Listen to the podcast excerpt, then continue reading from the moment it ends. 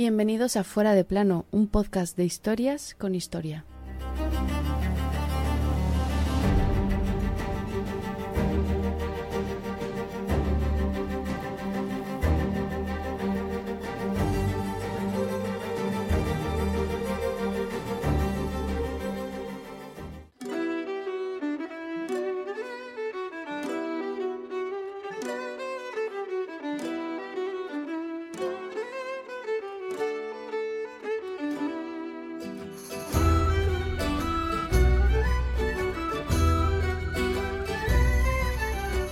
Habían servido fielmente a la fe cristiana durante años, habían logrado grandes gestas, pero también habían acumulado demasiado poder, y eso, para algunos, era muy peligroso. Por si fuera poco, estaban en medio de una lucha política entre el Papa y el rey de Francia. La madrugada de aquel 13 de octubre de 1307 supuso el principio del fin de los poderosos templarios.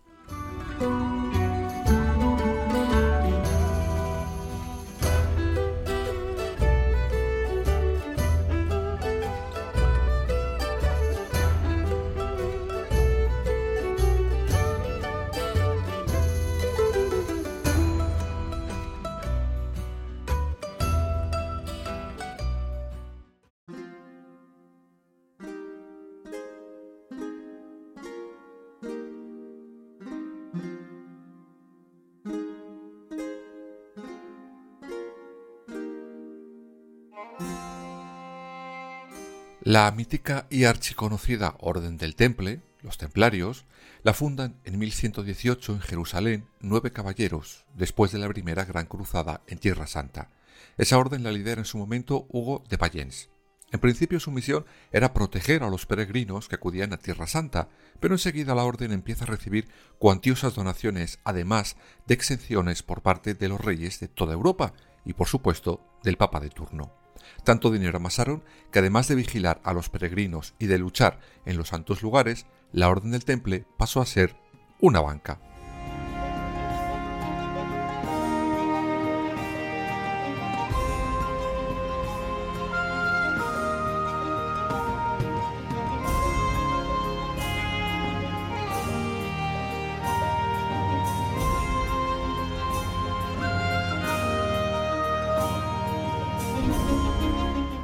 Sí, como lo oís, la Orden del Temple prestaba dinero a unos intereses mucho más bajos de lo que, por ejemplo, usaban los judíos. Además, contaban con pagarés y letras de cambio. Sí, habéis oído bien. Seguimos hablando de hace casi 900 años. Pues bien, casi un siglo después de que Hugo de Bayens y sus compañeros fundaran la Orden Templaria, estos eran, ¿cómo decirlo?, un estado dentro de cualquier estado. Eran en total unos 30.000 caballeros. Tenían medio centenar de castillos repartidos por Europa y Oriente Próximo, una flota propia en los puertos de Francia. Vamos, que se habían montado en el dólar, como diríamos hoy. Y en esto es en lo que muchos se basan para atacar día sí, día también a los templarios.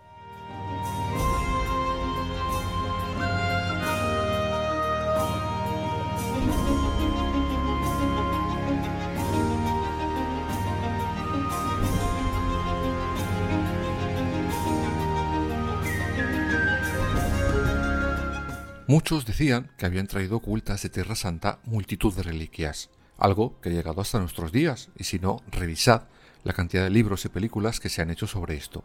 ¿O no recordáis el Código da Vinci?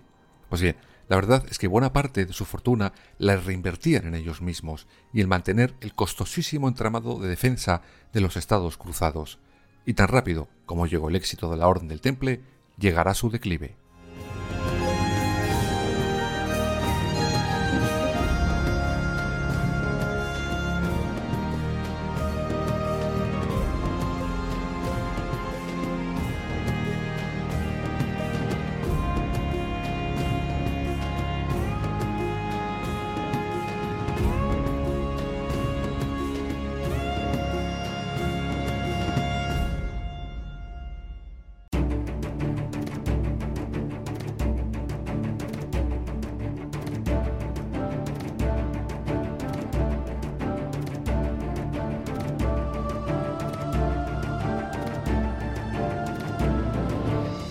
Todo arranca en 1291.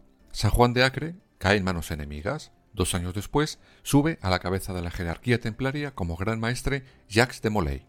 En esos momentos, en Roma, se encuentra el Papa Nicolás IV, y éste decide que basta ya de tener dos órdenes para luchar por los santos lugares. Sí, había dos. Los templarios eran una, pero la otra, la otra era la orden de los hospitalarios.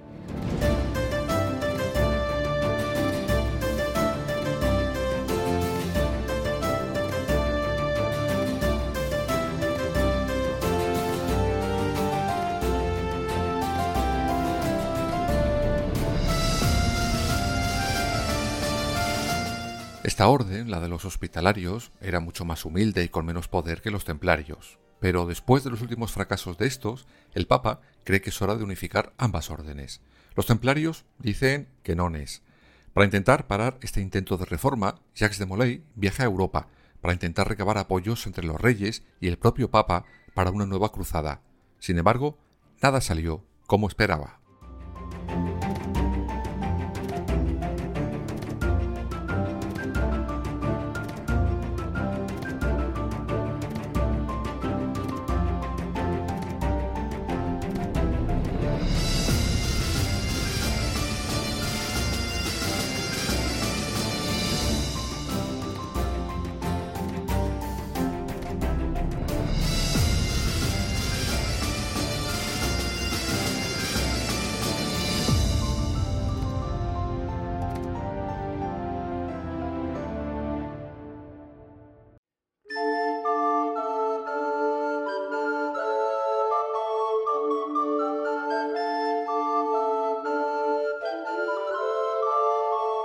Y es que los reyes tenían sus propios problemas. Inglaterra y Francia andaban a tortas entre ellos. Alemania se había quedado sin emperador y el Papa, ay, el Papa, en Vaya Jardín se metió con el rey francés Felipe IV el Hermoso.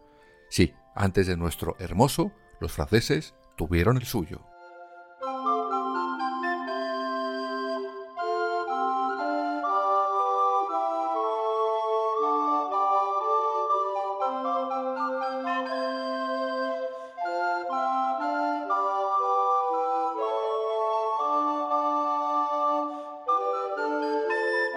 Resulta que Francia y Roma tenían un pequeño conflicto sobre el cobro de tributos al clero francés. En un principio era una tontería, pero enseguida fue creciendo, tanto que acabó siendo uno de los mayores conflictos políticos de la Edad Media.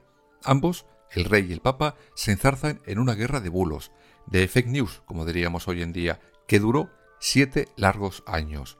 El punto álgido llegó con una amenaza y un secuestro.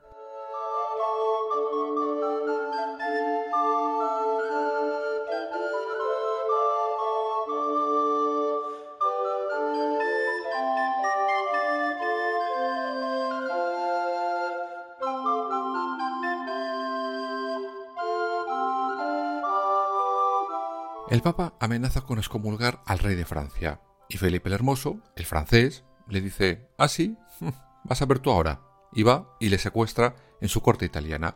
Al final, el Papa es liberado, pero tanto ajetreo le pasa factura, y poco después se reunirá con su jefe justo en el cambio de siglo.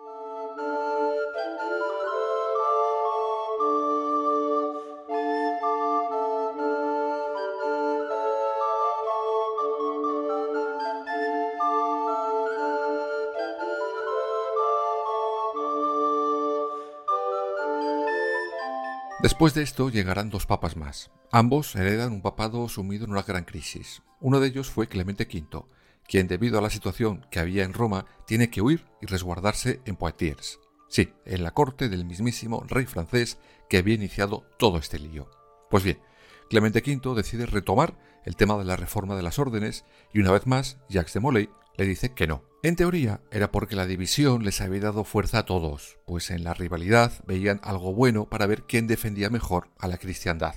Además, el gran maestre templario dice que con la unificación quizás hubiera algunos rocecillos tontos, pues algunos perderían su rango. Realmente la verdad del no no era nada de esto. La verdad era que no querían que la orden del temple quedara desdibujada y que pudieran meter mano los reyes, como quería hacer por ejemplo el rey francés.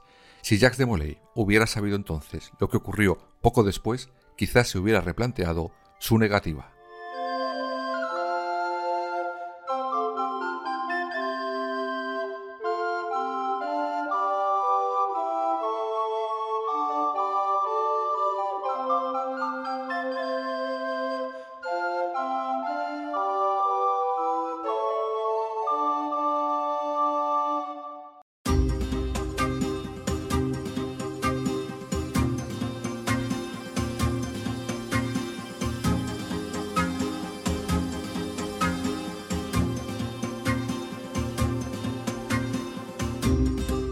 En 1307, Felipe IV estaba hasta arriba de deudas y pidió un préstamo a los templarios, algo que le sentó a cuerno quemado. Además, la negativa del temple a esa fusión no era del agrado del francés. Por eso, hace cuentas y dice, oye, si en vez de fusionar me cargo a los templarios, sus riquezas me las quedo yo y así saldo mis deudas. Y oye, dicho y hecho.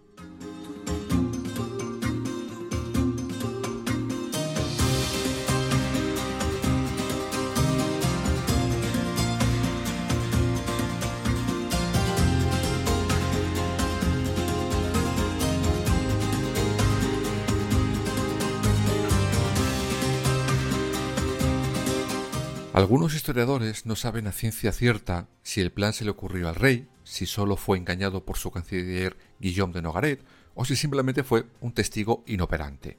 El caso es que empiezan a circular los rumores de las herejías de los templarios.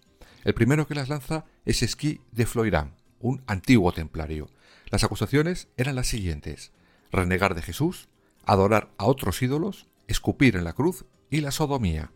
Estas acusaciones llegarán a oídos de Clemente V y decide abrir una investigación.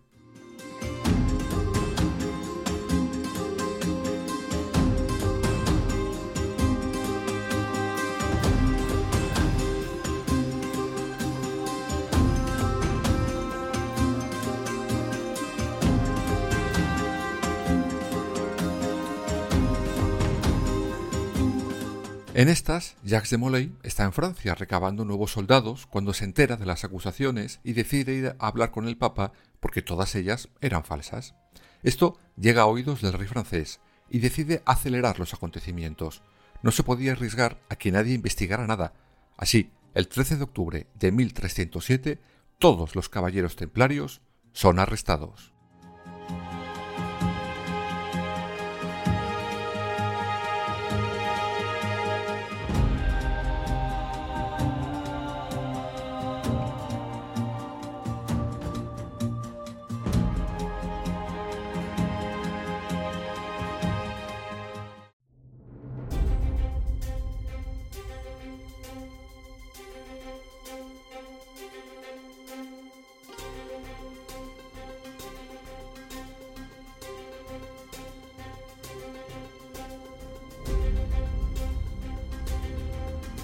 De todas maneras, esa orden de arresto por parte del rey de Francia era ilegal.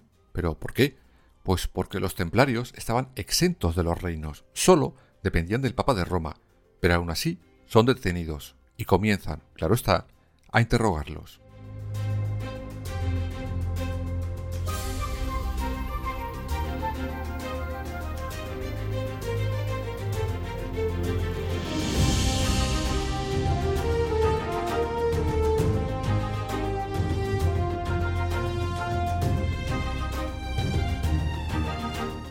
La mayoría de las veces lo hacían los inquisidores a primera hora del alba, con unos prisioneros templarios débiles, dormidos, malnutridos y sedientos.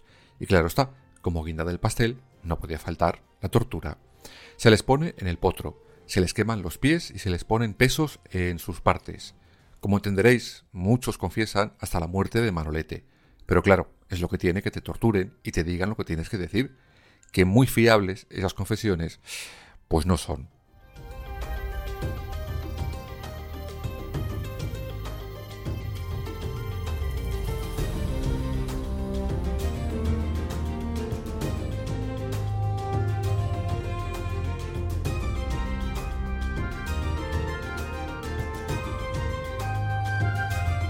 De hecho, la noche del 24 de octubre, el gran maestre es torturado y asume una de las principales acusaciones. Afirma que cuando entran los novatos reniegan de Cristo y escupen a un lado de la cruz, pero no las demás acusaciones de sodomía. Algunos autores entienden esto como una novatada de la época, pero con esto al francés le bastó para seguir a lo suyo.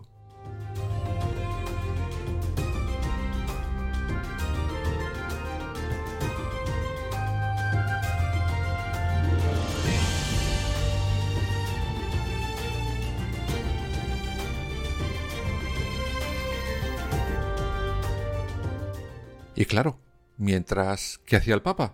Pues con cara de tonto. Estaba viendo como un monarca saltándose la ley había detenido a sus hombres y les estaba torturando. Pues bien, empieza a emitir una serie de bulas que vamos a intentar resumir para que no nos volvamos locos.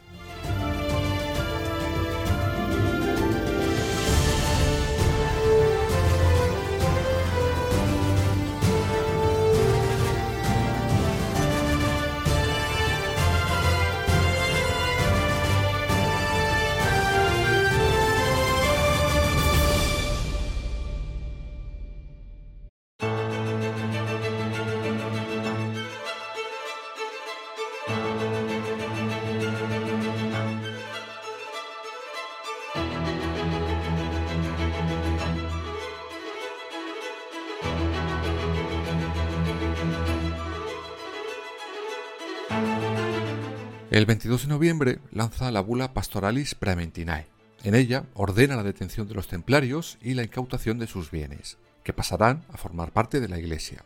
Como entenderéis, esto trunca las intenciones del rey de Francia, quien se opondrá, incluso amenazando a Clemente V. Finalmente éste accede a darle parte de lo incautado a los templarios. Después de esta primera bula, en el verano de 1308, lanza unas cuantas más, por las que comenzarán en cada, digamos, circunscripción interrogatorios individuales a los templarios detenidos, excepto a Jacques de Molay y el resto de altos cargos de la orden, que serán interrogados solo por el Papa.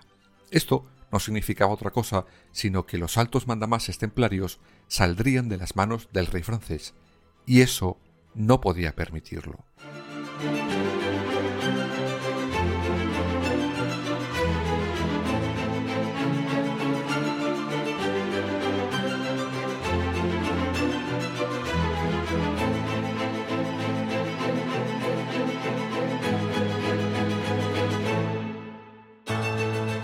Por eso, ingenia un plan. Dice que los templarios están demasiado débiles como para cabalgar hasta Poitiers. Recordad que Clemente V estaba ahí desde hacía años. La comitiva se detiene a mitad de camino y el Papa envía allí a tres cardenales. Los templarios se arrodillan ante ellos, les piden clemencia y se arrepienten hasta de lo que no habían hecho.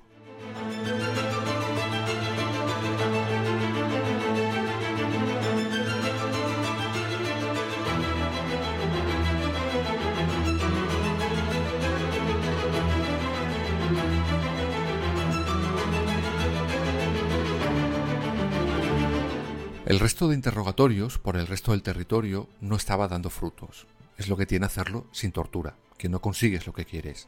Por eso Clemente V, con la bula Dudum ad Elicendum, el 18 de marzo de 1311, autoriza la tortura en esos interrogatorios, aunque le sirve de poco, pues son pocas las nuevas confesiones que obtiene. El 16 de octubre de 1311 se inicia el concilio que debía tratar el tema de los templarios, pero había un problema la acusación de herejía no había sido demostrada, así que no se les podía condenar por eso. Pero al Papa se le ocurre un plan para acabar con ellos sin sentencia de por medio.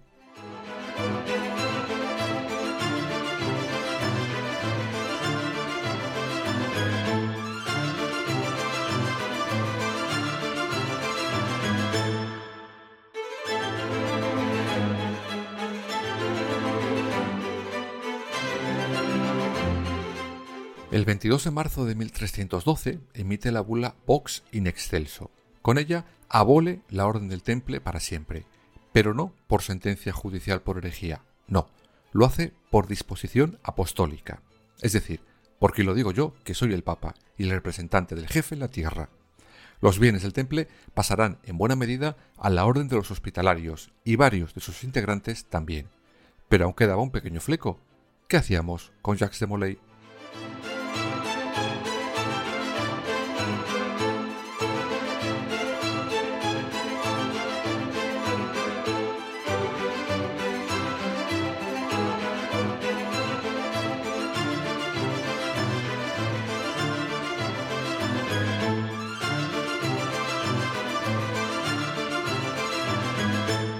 Pues menos de siete años después de aquella noche del 13 de octubre, el último gran maestre de los templarios, Jacques de Molay, será juzgado y condenado.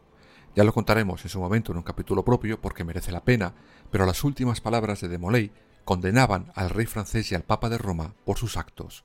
Y oye, el mal de ojo que les lanzó parece que funcionó. Clemente V moría menos de un mes después y el rey Felipe IV el Hermoso en el mes de noviembre de ese mismo año. Ya hemos dicho muchas veces en este podcast que el karma siempre hace de las suyas.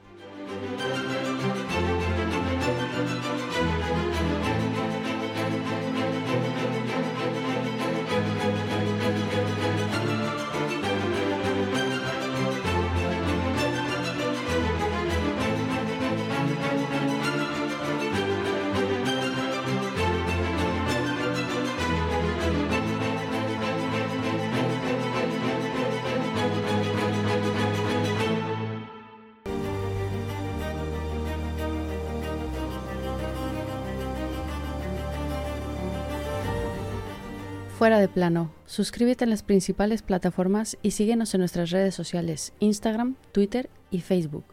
Fuera barra baja de plano.